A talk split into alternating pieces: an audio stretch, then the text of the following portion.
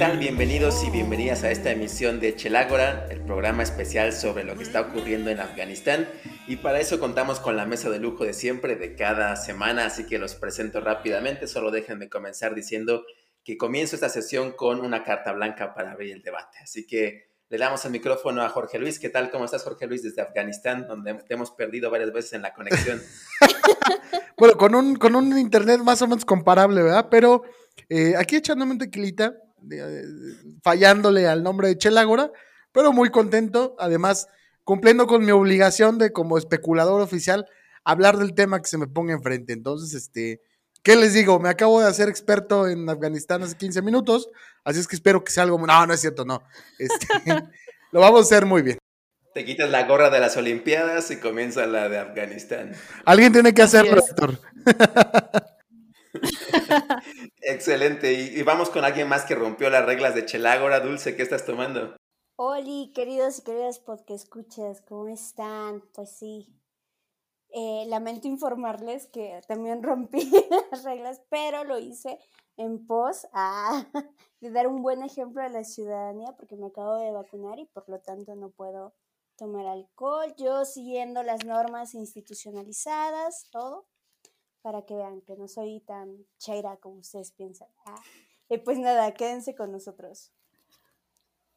Excelente, ya que Sally, ¿qué estás tomando? Cuéntanos. Dulce, me alegra saber que sigues las normas de salud aunque niegues tu chaires en público, que todos sabemos que sí, eres así. Y yo también es una decepción porque no estoy tomando alcohol, estoy tomando agüita, pero no me dio tiempo para ir por una chela, sigo en mi encierro en mi casa.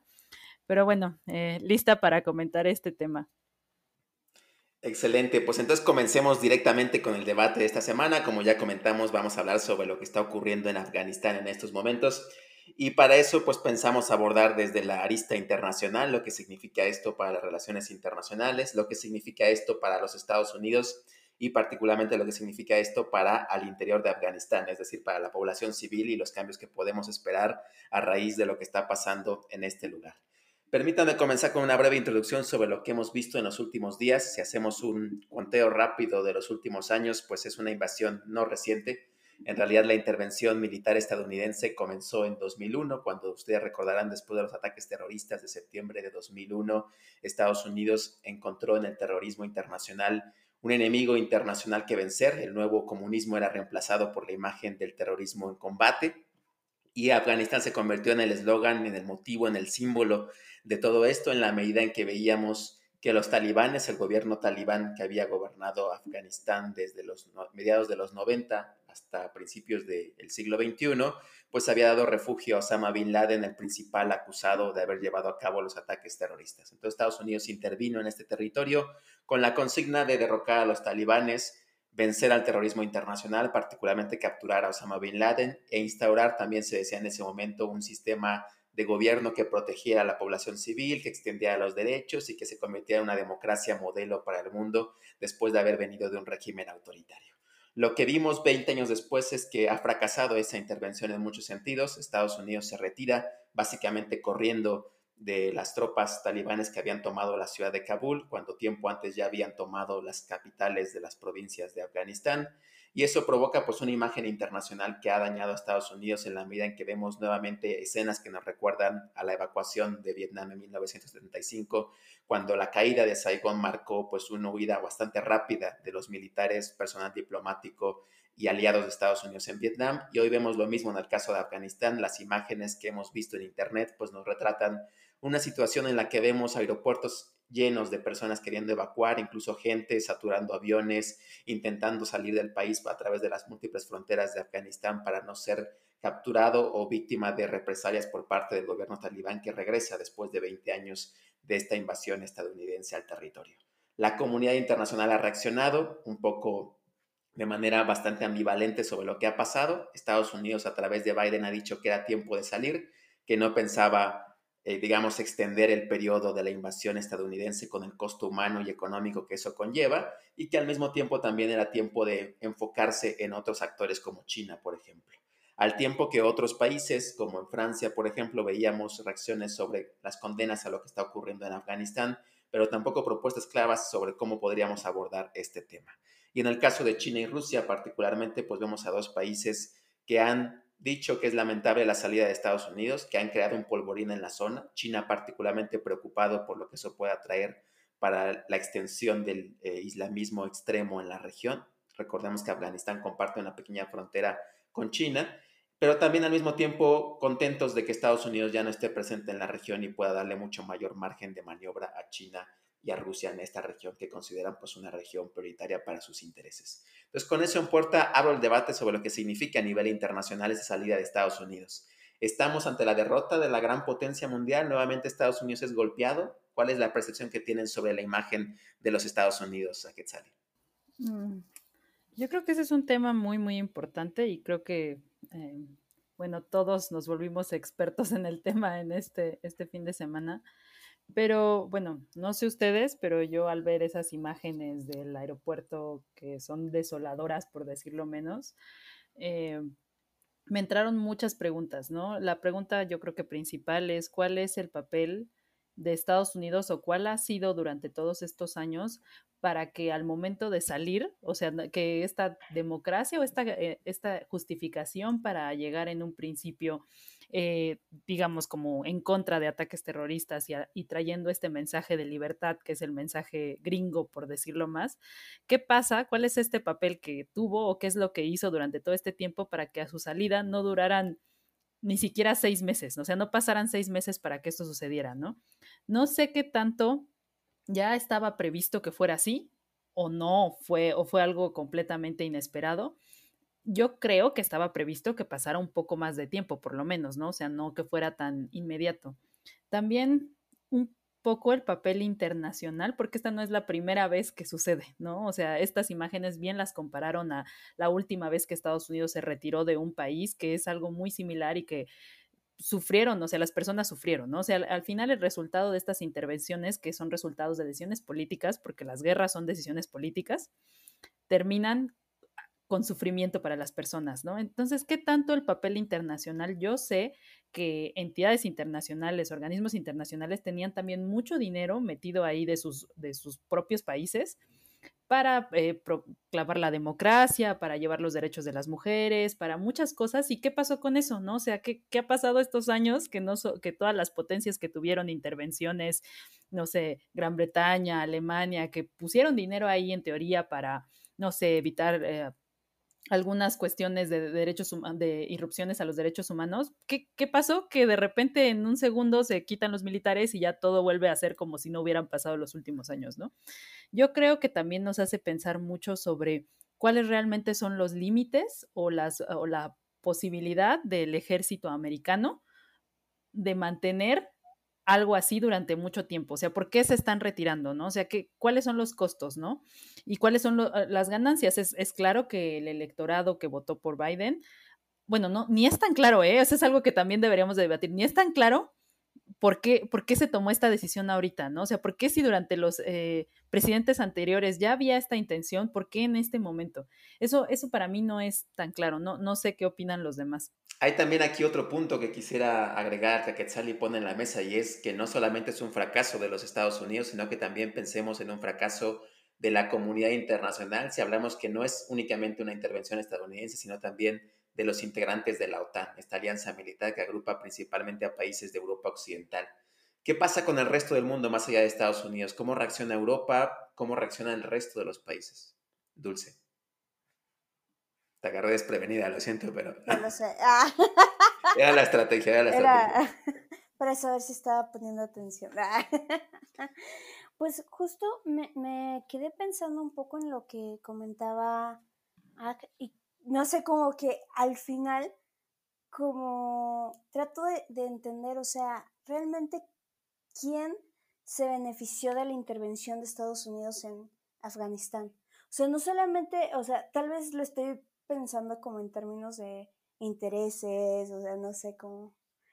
Pero, pero pensando en esto, porque incluso eh, pensando, y, es un debate interno que tengo, ah, porque nosotros lo estamos tratando de analizar desde una perspectiva de eh, occidentales, ¿no? Que de repente es como de, sí, claro, les querían llevar derechos, democracia, ¿no? O sea, pero de repente, y, este discurso, o sea, por eso te, leí hace rato, ¿no?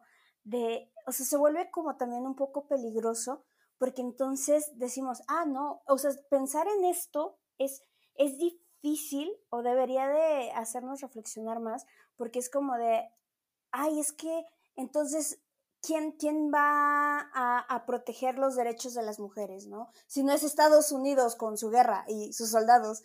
Entonces, eh, eh, eso es lo que se me hace, se me hace peligroso. Respecto a, la imagen de Estados Unidos, o sea, yo creo que también, o sea, e, esto no era algo, y, leía también una, una noticia que daba este, una, una entrevista que daba a Gorbachev y decía esto, ¿no? De que desde la intervención de Estados Unidos, esto ya, o para él era muy claro que iba a fracasar, ¿no? Creo que también, o sea, y tenía como una reflexión hace rato respecto a por qué sucedía esto, ¿no? De que a lo mejor nosotros, y vuelvo a este punto, como occidentales vemos de, puede ser como las ideologías o los movimientos populares, estamos acostumbrados a que tengan como esta, como un punto máximo y después un, declive o que eh, duren relativamente muy poco en el tiempo, ¿no? Entonces se puede pensar, ah, sí, 20 años, pues ya, ya pusimos nuestras instituciones este, democráticas esto va a salir bien, ¿no?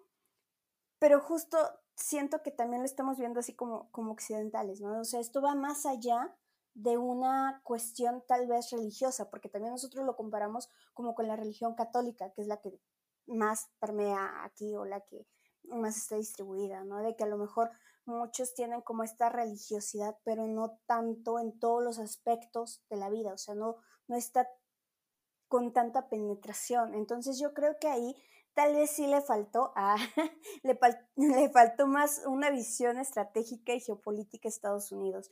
Y creo que el mensaje que está dando es justamente como el de un país derrotado, donde ya básicamente por cuestiones económicas no puede sostener una guerra que aparte, y esto también es súper importante, o sea, e, ese enemigo que se, que se veía súper claro en, eh, en los años 2000, o sea, de, ah, sí, el nuevo enemigo público es el terrorismo internacional. Ah, ahora como que, no sé, es como de, bueno, por un lado también está la pandemia, ¿no? Entonces como que todo el mundo está más preocupado por esta parte, por una cuestión más nacional que por los conflictos internacionales. Y creo que eso no hay que perderlo de vista, ¿no? Buenos puntos. Antes de pasar el micrófono a Jorge Luis, le doy a Quetzal la palabra que la está pidiendo para desmentir a Dulce. Hay pelea aquí, señores. No, no. Venga. Para nada. Más bien, eh, lo que dijo Dulce me hizo pensar en varias cosas. La primera es cuáles son las bases de estas creencias que les dan el, porque no es solo como que los talibanes sean un grupo así aislado, o sea, obviamente hay gente que los apoya, ¿no? ¿Y quién apoya a este grupo dentro del mismo Afganistán, que a lo mejor no son parte de ellos? ¿Cuáles son las bases de esas creencias culturales? ¿En, en qué sectores, no? O sea, ¿qué tanto una intervención estadounidense militar sirve para cambiar estas creencias, ¿no? ¿En qué partes? A lo mejor los sectores rurales, porque sí bien vemos imágenes de mujeres eh, pidiendo derechos, pero en ciertas áreas, ¿no? Como en todos los países sabemos que hay lugares como muchos más conservadores y que tienen otra agenda, ¿no? Y que a lo mejor no coincide con estos principios liberales, ¿no? Y también solo como, y yo sé que Jorge Luis va a tocar este tema, ¿qué tanto, eh, ¿qué tanto sirve esta intervención y qué tanto estamos a favor o en contra, ¿no? Porque parecería que antes de que esto sucediera, todo el discurso era como no, en contra de las intervenciones militares gringas, y no, los gringos son los malos y no sé qué. Y entonces los gringos se van, y entonces, ¿por qué se fueron, no? O sea, se suponía que iban a traer la democracia, o sea, ellos deberían de quedarse aquí, ¿no? Entonces ahí hay un mensaje como confuso también desde el ámbito internacional. Y ya por último, un saludo a Uriel que nos hizo que, bueno, nos dijo que recorda, que no está aquí presente, pero que nos dijo que recordáramos la película de Rambo 3 que justo ahí, o sea, en esta trama nos habla de una historia completamente diferente, ¿no? De cómo los talibanes son aliados de los gringos en algún punto de la historia y entonces, ¿qué, qué está pasando, no? Y ya ahí dejo mi intervención. Buenos puntos, Jorge Luis. ¿Te leyó la mente a Quetzali y vas por esa línea? No, bueno, Quetzali siempre, siempre me lee la mente, ¿verdad, queridísima? Bueno, a ver, Yo creo que voy a recordar una frase que dijo un, un prócer de la patria, no, no es cierto, no, que decía que en política no se cometen errores, sino que se comete uno y los demás son consecuencias. Y me parece que es bastante claro en este caso, ¿no? La construcción de este enemigo en 2001, que era el terrorismo, que era la lucha en contra de, del talibán, pues yo creo que a, toro pasado, pues muy fácil medirlo, ¿no? Pero me parece que hay pocas probabilidades de decir o, de defender o de señalar que no es un fracaso. O sea, después de 20 años me parece que está bastante claro. Ahora, ¿por qué en este momento me parece que Dulce dio por ahí en el clavo, ¿no? O sea, ahora ya no es necesario crearse enemigos ficticios. Me parece que eh, la crisis económica, el coronavirus, etcétera, la propia eh, fortalecimiento de China, pues para los Estados Unidos ya no es un, enemigo por, por, crear, sino una realidad muy fuerte que necesita ser atendida. Por otro lado, yo me, me gusta mucho esta, esta cuestión que tocaba Quetzalí, porque creo que tiene mucho que ver con, con, con, con cómo medirlo, ¿no? Porque claro, de entrada, eh, todos los medios, bueno, no todos, pero sí el progresismo, este, me, voy a escuchar así bien derechoso, ¿no? El progresismo, el buen le llamaría yo, de redes sociales, cuando tú hablas de una invasión de una potencia, pues entonces como de, ah, sí, malditos, que se vayan, este, y además está bien, o sea, no, no, no es crítica, qué bueno, yo también creo en la autodeterminación de los pueblos. Pero ahora que ya se fueron, pues ya resulta que también son los culpables por no haber fundado instituciones. Y en todo caso, me parece que ese es el gran detalle, digo, y eso lo digo como politólogo más que como internacionalista, que no lo soy, no pretendo suplantar un título que no tengo, me gustaría mucho pensar en esta dificultad de crear instituciones. Durante mucho tiempo, muchos países han pensado que las instituciones son una receta y que se puede llegar y aplicar. Y que entonces basta con crear una presidencia que tenga poderes divididos y que se imponga una constitución de tipo democrático liberal que reconozca que todo el mundo es igual. Pero pues hay un sustrato, ¿no? Hay un sustrato y los que somos este institucionalistas sabemos que la historia cuenta, ¿no? Entonces, hay ocasiones donde por mucho que esté muy bonito el edificio que creas, si el terreno donde lo construyes es fangoso, pues se va a caer, ¿no?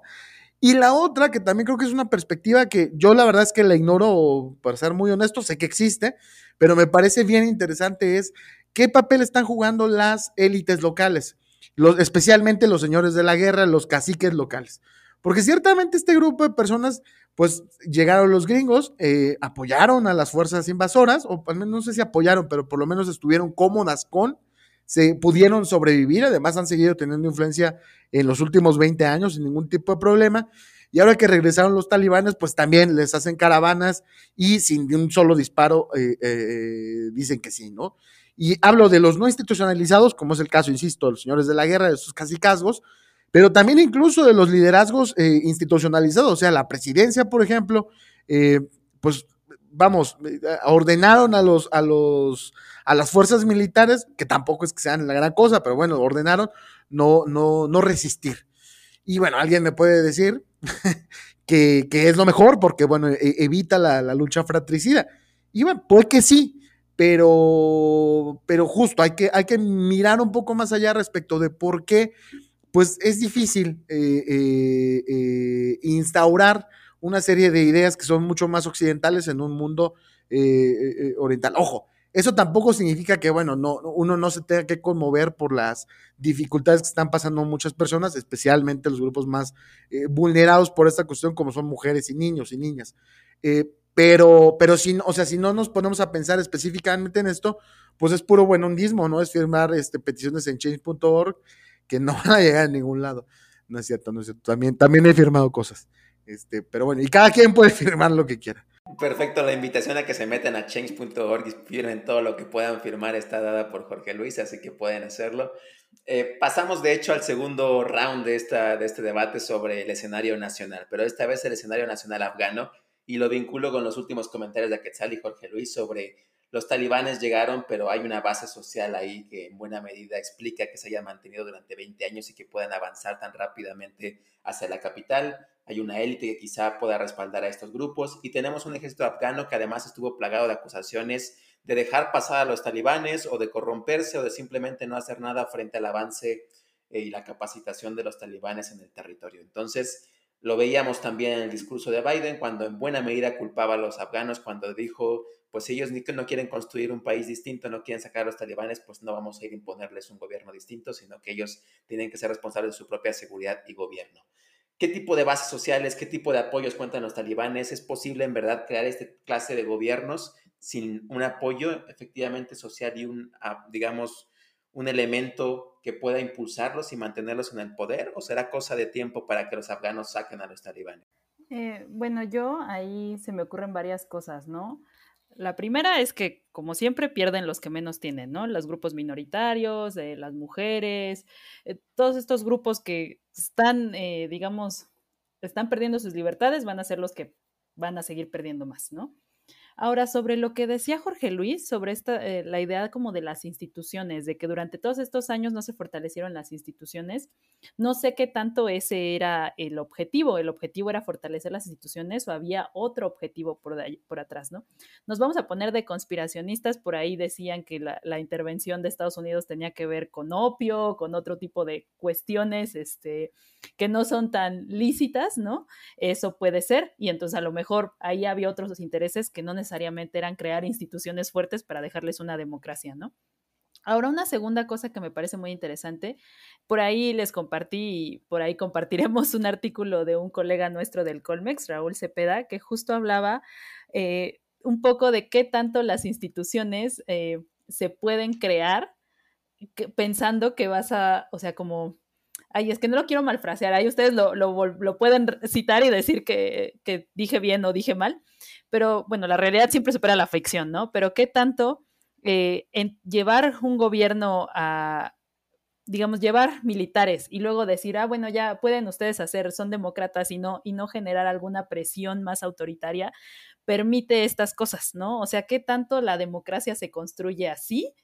de, nada o se tiene que pasar por unos momentos más autoritarios para crear una democracia, ¿no? ¿Y qué, y qué tanto el costo eh, es mejor? O sea, ¿qué tanto costo resultado? No sé, yo no estoy muy segura. O sea, llegas y le impones a un pueblo algo que, que no sabes, porque eso es lo que, lo que han hecho las potencias históricamente, ¿no? O sea, llegan e imponen algo eh, en pro de sus, de sus estándares. A lo mejor no siempre han sido estándares eh, liberales, pero de sus estándares, ¿no?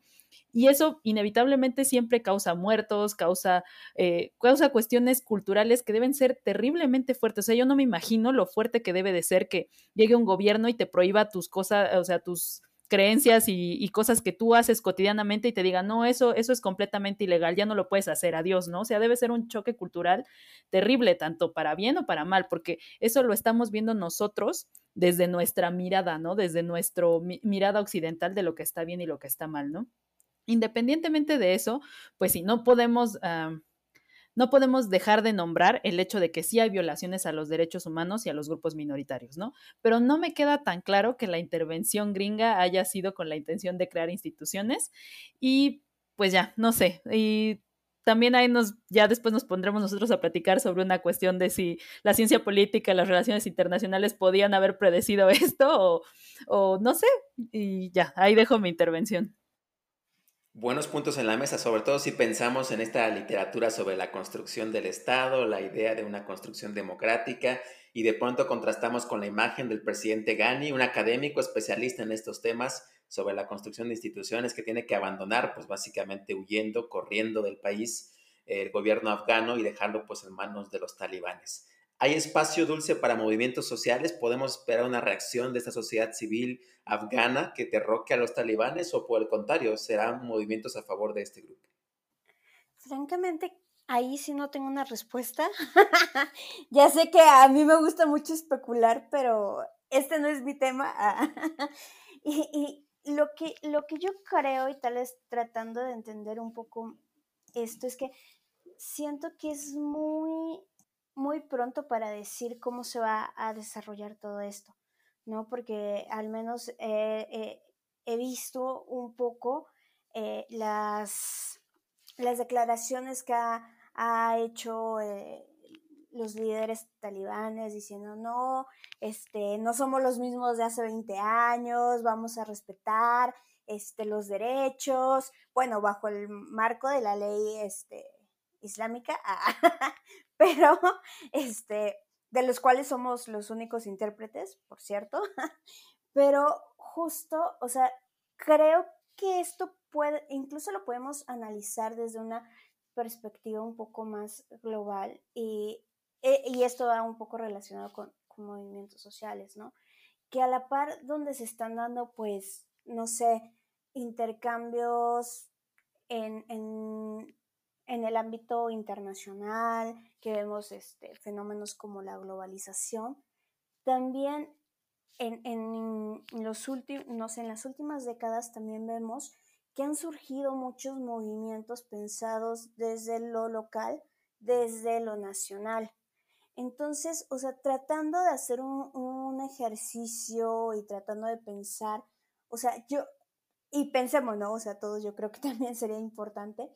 O sea, ¿cómo, cómo puedes este, ver a alguien, no sé, que tiene otra cultura, otra religión, de repente viene como al lugar donde tú vives y te diga, ah, no, esto es lo bueno, esto es lo malo, ¿no? Es que estos son derechos, ¿no? O sea, lo que tú ejerces o lo que está pasando, no, no, eso está mal, ¿no? Esa es opresión, ¿no? estos son los verdaderos derechos, las libertades, y, y también creo que esto también pone en, en, en, la mesa un tema muy importante que a veces es un poco olvidado. No sé por qué los grandes temas casi nunca se discuten, ah, pero respecto a si los derechos humanos son universales o no, o si es una visión occidental. O sea, yo creo que eso también es, es importante como, como pensarlo, ¿no? O sea, incluso eh, como tratando de, de, hilarlo con lo que decía antes, ¿no? De, o sea, ¿quién se benefició de Estados Unidos? O sea, hubo élites locales que se beneficiaron, hubo élites también, o sea, que justo no se beneficiaron y por eso se van con el bando de los talibanes. Hubo también sectores olvidados eh, por el ejército, por la intervención de Estados Unidos y por eso se, se forman estas alianzas, porque también lo que leí era esto, ¿no? De que sobre todo en zonas rurales, este, se, o sea, sea mediante amenazas o también iban voluntariamente, ¿no? Porque e incluso, y viéndolo desde una forma, no sé, tal vez muy cínica y muy realista de la vida, y pensando en este nacionalismo que antes les decía, es como de, bueno, eh, si de todos modos me van a oprimir, o sea, que va a ser un ejército una cultura que yo no conozco, con un, en una institución que no entiendo, a que sea una, un grupo de personas que son de mi pueblo, que tienen, hablan el mismo idioma, que tienen la misma cultura, no sé, siento que eso pone a pensar muchas cosas, ¿no? Porque incluso es esto, al final, eh, las personas que, estos grupos minoritarios, o sea, justo lo que decía Quetzali, ¿no? O sea, ¿quiénes tenían derechos? bueno, a las mujeres que vivían en ciertos sectores, este, clases medias que tenían acceso a la educación, a trabajos, bla, bla, bla. Pero los otros sectores, ¿qué? O sea, siento que eso también como que se, se deja mucho de lado. Entonces, no sé, yo, yo, yo tal vez tengo más, más dudas que, que respuestas. Ayúdenme. Ah. Dudas muy interesantes a Quetzal y querías comentar sobre esta. Sí, porque, o sea, justo dice Dulce de todas estas cosas y a mí me viene de meterte en mis mente, como, no, o sea, bueno, perdón. Está boicoteando un poco. Pero no, no es como que los ejércitos no violen derechos humanos, ¿no? O sea, y mucho menos no es como que no haya registro de que los ejércitos que estadounidenses, ajá, no hayan ya violado derechos humanos, ¿no? También es, es claro eh, que solo o sea, como esta medida que están haciendo eh, los países, las potencias que llevaron personas ahí y ahora dicen, bueno, saco a mis ciudadanos, ¿no? Saco a mi embajada, saco a la gente que cooperó conmigo, pero pues a los demás ahí los dejamos, ¿no? O sea, ya. Y hay mucha gente que sí cooperó de, de algunas maneras no directas, o sea, que cooperó con otro tipo de políticas y ahora ellos temen, ellos y ellas temen por sus vidas, al grado de que son capaces de subirse a un avión y caer, ¿no? O sea, imagínate la, el temor que debes de tener que prefieres eso a, quedarte ahí, ¿no? Entonces, pues sí, es una situación muy ambigua, ¿no? O sea, ahorita es como, ay, no, falló el ejército eh, americano en traer, ¿no? Las instituciones y qué mal se van, pero no es como que el ejército no haga cosas, o sea, hay, hay una razón por la cual tenemos esta intención o esta idea de política antimilitar, porque los ejércitos también eh, hacen violaciones a derechos humanos. Y muchos han enfatizado los números, los casi 2.500 soldados estadounidenses que han muerto en el conflicto, pero poco se ha dicho de los más de 100.000 muertos en Afganistán, hablando de militares y población civil, y los más de 50.000 talibanes que también han sido asesinados durante este conflicto. 150.000 muertos del lado de Afganistán no se comparan a los 2.500, en ambos lados pérdidas humanas completamente valiosas, pero nos dan cuenta de la dimensión de quién está perdiendo más en el terreno. Eh, decía Jenny Rivera, mírame, no soy la misma de antes, ¿no? Y me recordó un poco la frase de Dulce cuando decía, los talibanes han cambiado, ¿no? Y no van a hacer alianza con los terroristas y no van a, digamos, juzgar a la mujer tanto como lo hicieron en los 90. citando, yo estaba citando lo que ellos dicen. A Jenny Rivera, sabía, lo sabíamos de fondo. ¿Qué piensas, Jorge Luis? ¿Efectivamente los talibanes han cambiado? ¿Será un gobierno diferente que respete los derechos de la mujer mucho más que lo que hizo en los 90? Mira, fíjate que eso, eso es una cosa muy valiosa. A ver, sobre todo desde Occidente sobre todo desde la derecha se tiende a pensar que el Islam es, es eh, incompatible con derechos humanos e incompatible con democracia. Y, comen gente, ¿no? O sea, e, esa es la visión que se nos ha querido pues, inculcar eh, desde, desde una perspectiva de derecha. Yo creo que no. A ver, digo, hay casos de países eh, predominantemente islámicos que pueden tener democracias. Incluso eh, tú decías hace rato, ¿crees que pueda, eh, podamos transitar? Bueno, ahí está el caso de Túnez, ¿no? Donde una, una revolución, de hecho la única de la primavera árabe, tiende hacia una más o menos secularización de la vida pública y democratización. Pero lo cierto es que, como, a ver, en el Islam y en el no Islam, la democracia siempre está en riesgo, ¿no? Iba a poner el caso de Turquía como una democracia, pero bueno, ahora con Erdogan tal vez no, no sea precisamente una cosa muy precisa decirle democracia. Lo cierto es que, a ver, no, no porque sean islámicos, es porque ya van a, eso, a violar mujeres y a, este, y a desconocer derechos humanos. Sin embargo, sí, el, específicamente el caso del movimiento talibán, pues es que sí es una visión eh, eh, extremista de las enseñanzas del, profeta Mahoma, ¿no? Entonces, claramente es, una, es una cuestión que difícilmente va a cambiar. Y sobre todo yo creo que va a cambiar muy poco en la medida que dos potencias están a punto de, brindarles reconocimiento, ¿no? Que, son Rusia y, China. Y en esa medida yo me parece que va a cambiar poco, me parece que o quiero pensar, y esto es por especulación, como lo dijo Dulce, que el hecho de haber vivido una experiencia distinta, no la ideal, porque claro, la, una ocupación no es ideal, me parece que puede mostrarle un camino a la población por donde ir. Y, no sé, a ver, digo, es una burrada lo que voy a decir, pero bueno, ya va a estar grabado y va a estar en Spotify, ¿no? no sé, a lo mejor el mismo valor que necesitas para pegarte a un avión eh, y, y, caer al vacío, o sea, es que es una cosa tremenda pues es, es la, misma, eh, la misma fuerza que te puede llevar a rebelarte contra un esquema que definitivamente es más poderoso, es más violento que tú, pero que a lo mejor no tienes nada que perder, ¿no? Y en eso, en ese sentido, a lo mejor por ahí la especulación pudiera pensar uno en que, en que hubiera alguna luz eh, de, de, esperanza para esto, porque a final de cuentas, miren, más allá de si Islam o si derechos humanos o no, más bien, o, si, o si Occidente, perdón, me parece que los derechos humanos sí son indiscutibles y me parece que, bueno, pues eso, la, el derecho a la personalidad y a vestir como se le antoje a quien sea y a estudiar lo que quiera, me parece que ni siquiera tendrá que estarse discutiendo en el siglo XXI, ¿no? O sea, independientemente del credo que profeses. Pero bueno, ya, ya, ya, ya me estoy convirtiendo en blanco. ¿Qué occidental? Sí, no, pero es que sí, o sea, sí, no y, y, no, y no hay que sentirse culpables por eso, o sea, no, no, no, por supuesto que sí. transforma lentamente no, en white No, a ver, nos ha costado mucho, la, civilizatoriamente ha costado mucho que aceptemos como sociedad occidental los derechos humanos, no nacieron de una vez para todas.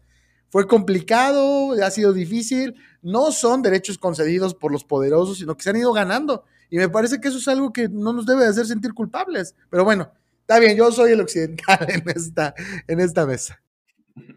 Necesitábamos esa voz para poder también criticarte y tener más juguito aquí en la carne, en el asador. Pasemos al tercer y último punto de la mesa, que es el escenario nacional, pero de los Estados Unidos, el otro actor participante.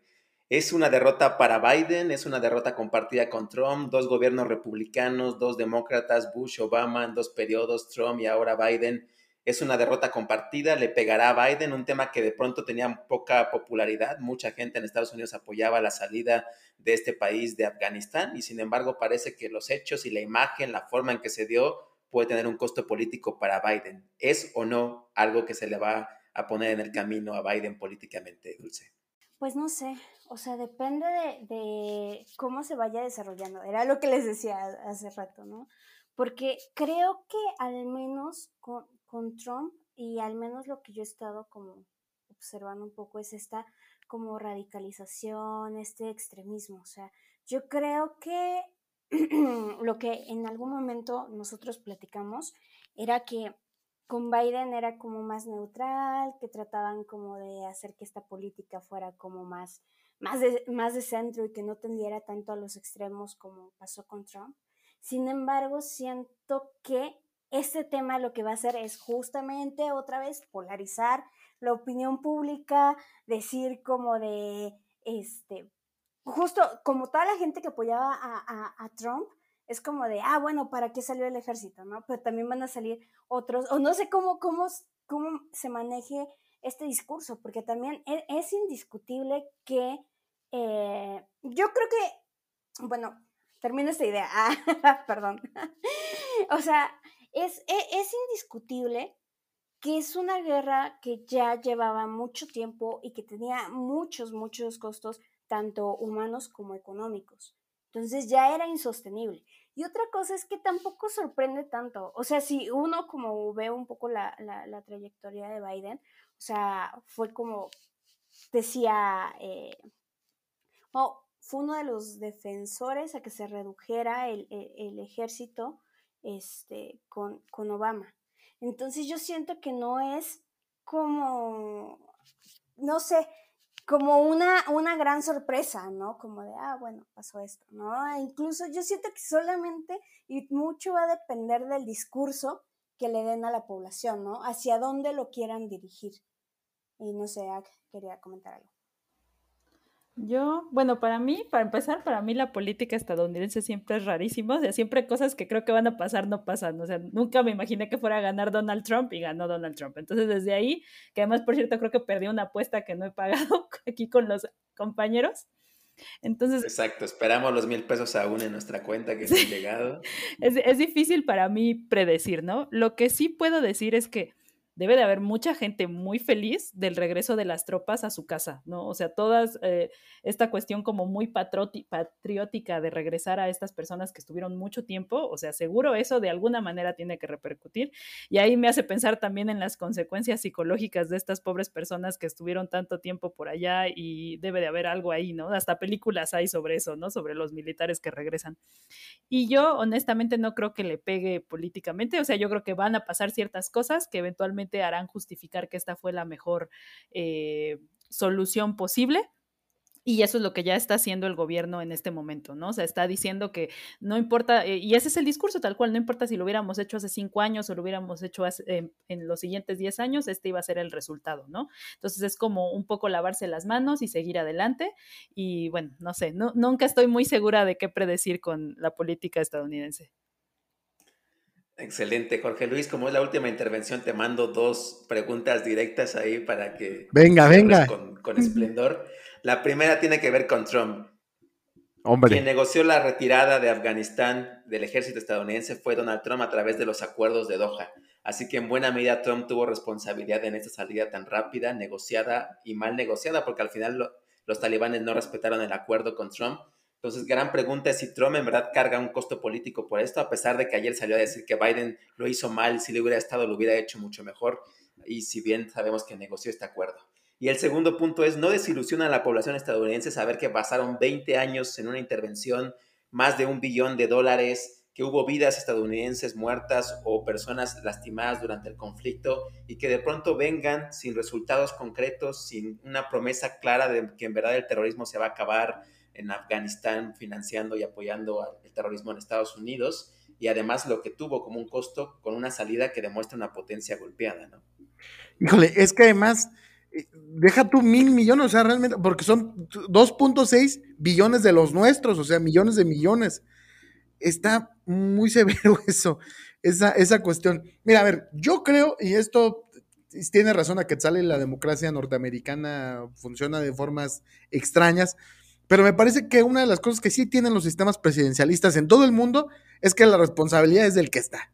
no, que me dejaron un cochinero, no, que me dejaron un pacto allí, pues, pues sí, te lo dejaron, pero pues ahí estaba, ¿no? O sea, te, tocó a ti cargar con la, con la responsabilidad y lo tienes que hacer. Y me gustó esta cuestión de Aquetzali sacando este lado humano, pero pues es que es cierto, ¿no? O sea, imagínate tú, eh, tantas, tantos, tantas vidas de personas se perdieron ahí, digo, 2.500, pero no solamente por eso, sino tantas juventudes que se perdieron en, el polvo de Afganistán, eh, tantos eh, eh, abusos de sustancias que se generó allí, tantas familias que se rompieron allí, me parece que está, está muy fuerte, ¿no? Que, que, sea como para nada. Y creo que eso, eso sí es un golpe que, que a mí me parece que tiene que mermar a, esta, a ese espíritu estadounidense, que de por sí ya venía en horas bajas y ahora me parece que, bueno, pues tendrá que seguir siendo así, ¿no? como dice Quetzal, y seguramente veremos otras varias películas sobre esta cuestión. Que ya, ya hay por ahí algunas, ¿no? Pero bueno, este, a ver si ahorita en recomendaciones alguien saca una. Excelente, pues pasamos ya a la parte final, las conclusiones. ¿Cómo podemos concluir con este tema? Y si quieren hablar de México y Afganistán, que no sé qué podamos decir mucho sobre México y Afganistán, pero si quieren meterlo para el bonus extra, adelante. Eh, cerramos a Quetzali. Mejor tú dinos algo de México y Afganistán. Tú eres el internacionalista. en mi papel como moderador me salva un poco de las respuestas que no conozco, entonces por eso las lancé para que me dieran ideas. Pero ¿con qué ideas generales te quedas para cerrar, independientemente de México? Bueno, yo me quedo con la idea, bueno, con la realidad trágica de lo que está sucediendo. Me parece terrible eh, las cuestiones de derechos humanos que están siendo violentadas.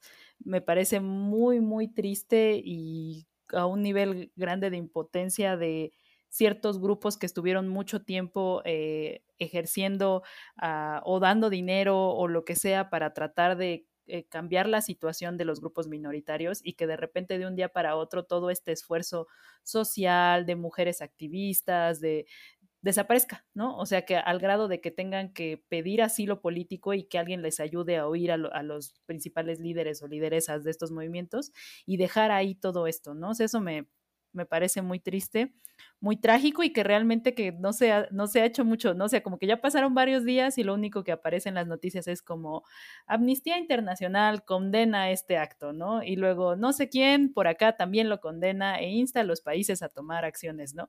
Pero no pasa nada, ¿no? O sea, no hay acciones que que sean realmente, o sea, que realmente vayan a cambiar esa situación, no va a pasar nada a corto plazo. Lo que se puede hacer es intentar ayudar a la gente que está pidiendo asilo, a los refugiados, a la gente que está, pero de ahí en fuera que algo vaya a pasar en este momento así, que, que vayas a cambiar la situación, dudo mucho que suceda, ¿no? Y como bien dice Jorge Luis, si hay apoyo de Rusia y si hay apoyo de China, pues todavía más difícil, ¿no? Entonces, solo me quedo con una conclusión muy triste, también con una conclusión de que esas cosas, o sea, cosas que parecerían impensables en este siglo, suceden, ¿no? O sea, que no, que no estamos exentos de, de, en ningún país del mundo estamos exentos de cosas de guerras, de retornos de conservadores, no creo, ¿no? O sea, que es algo que debemos de tener en, en mente, eh, como, digamos, como a la del progresismo de izquierda, que estas cosas no se olvidan tan fácil y pueden volver a suceder y ya. Excelente, Jorge Luis, ¿con qué te quedas? Mira, a ver, va, a sonar un poco también medio aventurado, pero también es cierto, y no nos hagamos, y sobre todo para la gente que hoy se rasga las vestiduras, que hay violaciones sistemáticas a los derechos humanos en esta parte del mundo, en el país, ¿no? O sea, claro, las hay y hay cosas súper culeras que le pasan a las mujeres y a las niñas en este país también y no estamos pidiendo que se abran las fronteras ni que Amnistía Internacional haga algo. Hay eh, crisis de personas que están siendo desplazadas por la violencia en este país, lo hay. Entonces, vamos, no estoy diciendo que, hagamos como que no pasa nada y que, ah, bueno, pues Afganistán que se chingue y que cada quien se rasque con sus uñas, pero tampoco seamos eh, eso, candil en la calle y obscuridad en la casa e ignoremos las crisis que hay acá. Pero bueno, ya, ya ando, ando ya medio, medio, este, nefasteado. Yo creo que ya mejor me voy a ir a dormir. Llama la copa. Es el tequila, es el tequila. sí, eran como cuatro shots ahorita solo en el receso, así que imagínense. Dulce, ¿con qué te quedas? Justo, o sea, No sé, yo, yo tengo muchas dudas, preguntas existenciales, o sea, ya de, de, todo. Sobre todo como tratando de, de entender o tratando de entender, o sea, justo como una cultura distinta. Y, y es algo que también ahorita pues lo, lo hilo un poco con lo que comenta Jorge Luis, ¿no? Que de repente uno piensa como eh, blanco occidental, clase media, privilegiado, y es como de, ah, o sea, como de, hay esclavismo en el mundo, o sea, no lo puedo creer, ¿no? O sea, como pensando que la realidad que nosotros vivimos es la realidad que tiene el mundo entero, ¿no? Cuando hay un montón de de problemas sociales, políticos, económicos, de desigualdad, no solo, o sea, justo, no solo en, Afganistán, también en México, o sea, pero siento que es en todas partes, ¿no? No solamente decir, ah, por este gobierno, no sé. O sea, no, no por eso eh, quiero llegar como a esa visión pesimista, sino pensar en que tenemos muchas cosas que hacer. O sea, no, no, no es solamente y a veces e incluso voy a hacer aquí una, crítica, este, como pensando incluso como en, corrientes como el feminismo, ¿no? De que de repente es como muy fácil criticar, ah, bueno, eh, eh, firmo una petición en change.org, publico, véanme, estoy en contra de, la esclavitud, ¿no? Hashtag y ya. Este, pero siento que las cosas van muchísimo más allá. O sea, no, yo creo que para cambiar la, la perspectiva, incluso como cambiar y tratar estos problemas, o sea, uno tiene que cambiar realmente la perspectiva que tenemos de la vida, realmente eh, interiorizar y ponernos a, pensar desde eh, el, lugar de otras personas, o sea, como que tratar de, cerrar o, más bien de abrir nuestra mente de occidentales, este, blancos, clase media, y, y, tratar de pensar en otras realidades y también dar soluciones desde otras realidades, porque creo que esto también es lo que sucedió también es en función de eso, ¿no? De que nosotros es como de, ah, sí, claro, la democracia les va a resolver el problema, ¿no? Claro, o sea, ya dejamos instituciones, pues claro que todo va a salir bien, ¿no? Y de repente es, es como de, no, o sea, hay muchas cosas que no logramos entender y que de repente tampoco nos permiten un diálogo. O sea, creo que eso también es súper importante. Antes de, de tratar de eh, imponer, creo que es más importante como dialogar, entender la perspectiva de los demás y llegar juntos a soluciones y obviamente trabajar en ellas. O sea, porque de repente es como de, ah, sí, claro, pues la ONU no, la ONU no hace nada, ¿no? O tal este, organización, ah, bueno, sí, manda dinero, ¿no? Y ya es como de, o sea, ¿y eso qué? ¿No? o sea, tienen, hay gente que tiene que trabajar por eso y que tiene que cambiar la perspectiva, pero bueno, ya tal, les digo, tengo demasiadas dudas y preguntas. Es una buena forma de cerrar si pensamos que este tema nos genera más dudas e incertidumbres a largo plazo de lo que vamos a ir poder contestando en los próximos días. Me quedo únicamente diciendo que entre estas dudas vamos a encontrar pues varios puntos interesantes. Afganistán no es Vietnam. De hecho, creo que es peor en algunos casos. Por una entrada vemos que Estados Unidos tuvo que salir mucho más rápido que incluso en Vietnam, donde hubo más tiempo de evacuación que en Afganistán. Vemos que al mismo tiempo también el discurso de Estados Unidos fracasa si pensamos que en cierto momento Obama sí dijo en sus discursos que era importante apoyar a la gente a construir la democracia, a pesar de que hoy Biden dice nunca tuvimos la intención de construir un país, siempre fue una agenda terrorista, y al mismo tiempo también fracasa en ese punto porque no hay garantías de que se pueda combatir el terrorismo a largo plazo con lo que ha pasado en Afganistán.